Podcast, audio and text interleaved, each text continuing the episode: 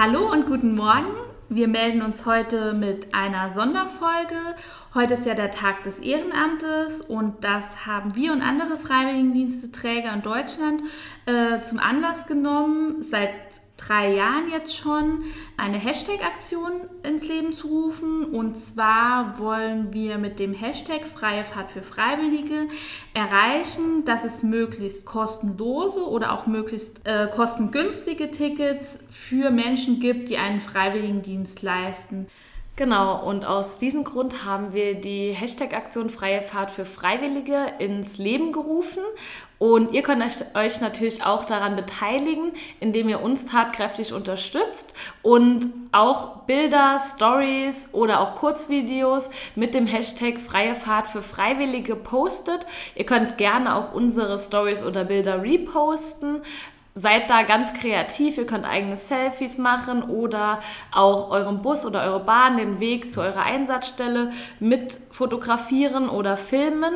Und wir hoffen einfach auf ganz viel Unterstützung von euch, damit wir die freie Fahrt für euch ermöglichen können und ihr kostenlos bzw. kostengünstig in Zukunft zu eurer Einsatzstelle fahren könnt.